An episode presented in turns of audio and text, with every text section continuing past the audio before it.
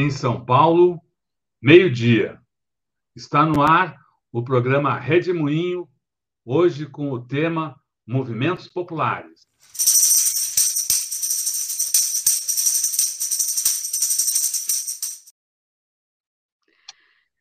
Bom dia, boa tarde a todos, boa noite para quem for assistir à noite. É um prazer hoje a gente receber no, uh, no Redemoinho o Frei Sérgio. Frei Sérgio é, é um Frei Antônio Gorgin, chamado, conhecido como Frei Sérgio, é um frade franciscano, membro da Ordem dos Frades Menores. Como militante social, participa de organizações ligadas ao campo, sobretudo junto à Via Camponesa, Movimento dos Pequenos Agricultores e Movimento dos Trabalhadores Rurais Sem Terra, o MST. Escreveu mais de uma dezena de livros abordando espiritualidade, políticas e lutas populares. Alguns deles eu vou falar aqui. Em com o Evangelho, Trincheiras da Resistência Camponesa, O Plano Camponês e Para Fazer Análise de Conjuntura. Frei Sérgio, é um prazer, é uma honra tê-lo aqui hoje conosco. O que, que o senhor nos conta aí da, das lutas populares hoje no Brasil? Olha, Rodolfo e Leonora, prazer estar com vocês aí. Muito grato pelo convite, pela oportunidade.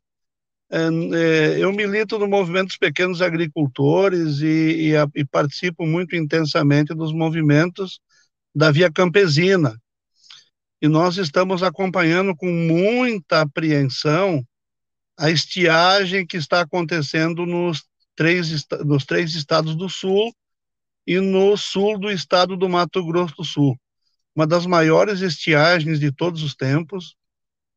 Eu conversei com pessoas de 90 anos, me disseram que nunca viram nada parecido. Tem rios secando, tem, é, tem matas nativas inteiras já secando, é, a perda, o prejuízo da produção de soja, de leite, de milho, de feijão, é, é, é impressionante, há poços artesianos já secando, uma seca nunca vista, mas também algo nunca visto até o presente momento, nenhum tipo de socorro do governo federal. Aparentemente, é como se nada estivesse acontecendo. Não é só, me parece, um problema de política, me parece que é um problema de humanidade.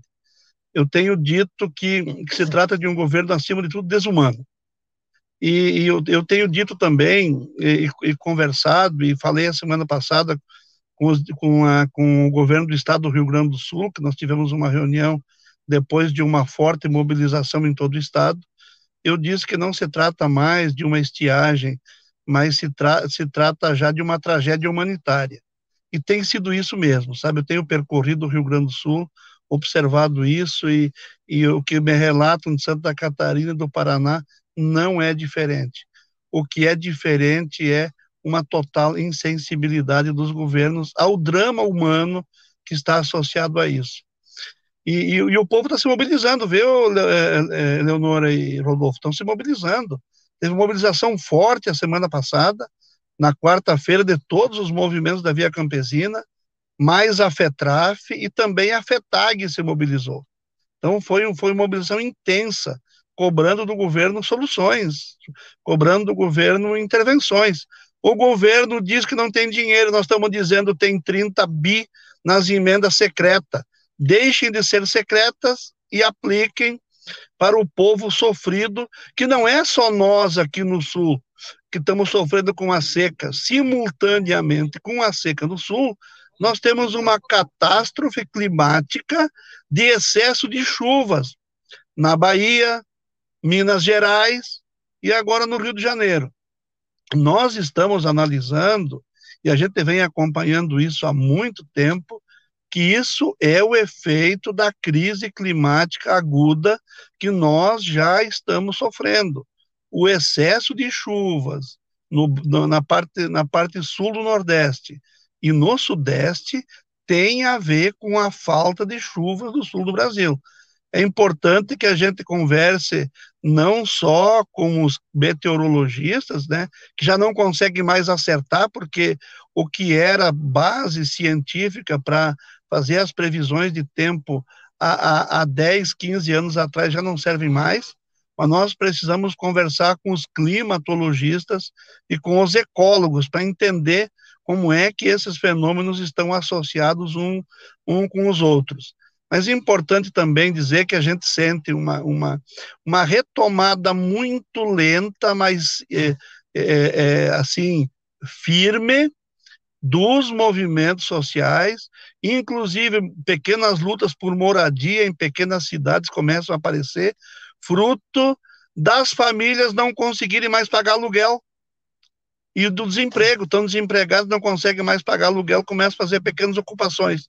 Então, me parece que nós vamos ter uma, uma, uma, uma, uma, uma retomada das, das mobilizações eh, de massa, a retomada das lutas sociais, que estão paralisadas há muito tempo, até em parte por uma opção nossa, porque nós, em 2016, depois do golpe, nós percebemos que era preciso um recuo estratégico, era preciso proteger é, é, posições conquistadas e que não se podia bater de frente num primeiro momento com algo tão forte tão consistente como era o movimento fascista e golpista que se instalava no Brasil.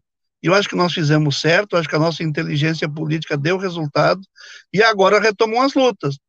Aí as pessoas me dizem, mas tinha que ser muito mais, tinha que ser mais forte, tinha que ser mais, tinha que ser mais, mais intenso. Eu digo, eu sempre respondo, a gente não sai de uma UTI correndo. A gente sai da UTI, vai para o quarto, começa a recuperar os movimentos, depois de algum tempo a gente recupera a musculatura e começa a correr. Nos movimentos sociais vai ser assim também. Além do mais, não podemos ignorar o impacto da, da, da, da Covid, né? O impacto da pandemia, que também impactou todos nós, criou novos comportamentos, limitou mobilização, tivemos que aprender novas formas de uso da comunicação. Eu acho que isso vai ser um grande ganho, viu? Vocês, vocês propugnavam por isso por muito tempo, né? Eh, vocês dois têm um mérito muito grande nisso, eh, Rodolfo e Eleonora, mas agora a pandemia acelerou o domínio técnico dessas ferramentas por parte dos movimentos populares e a gente está sendo mais ativo e mais intenso, ainda muito a aprender, mas certamente nós vamos criar uma capacidade comunicativa própria, nossa, autônoma, para nós nos comunicar, pelo menos com a nossa bolha, que já é muito importante, que a pessoa ah, tem que sair da bolha, sair da bolha, sair da bolha. Eu digo o seguinte: se nós tivermos comunicação autônoma, livre e, e, e, capaz para nos comunicar com a nossa bolha de movimento social, nós teremos um ganho enorme, porque nós dependíamos dos meios de comunicação da burguesia, muitas vezes, para fazer chegar a nossa mensagem para a nossa própria base. E isso nós estamos conseguindo superar. Então, eu vejo assim, eu vejo um, um, um, tempo de lutas muito bom, muito bonito, muito forte, que vem pela frente, não sem conflitos.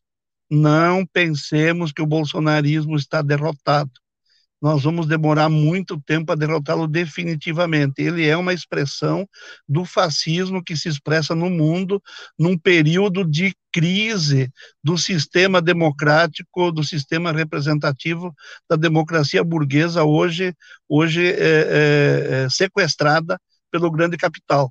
E essa crise ela tem duas formas de saída, uma saída pela direita e uma saída pela esquerda. A saída pela esquerda é a intensificação da, da, da, da participação popular, da organização popular e da democratização da economia e dos meios de comunicação. E essa saída é, é a que nós temos que perseguir, é a que nós temos que fazer. É isso que eu teria para dizer para vocês aí sobre esse momento dos movimentos sociais, que eu vejo com muita esperança.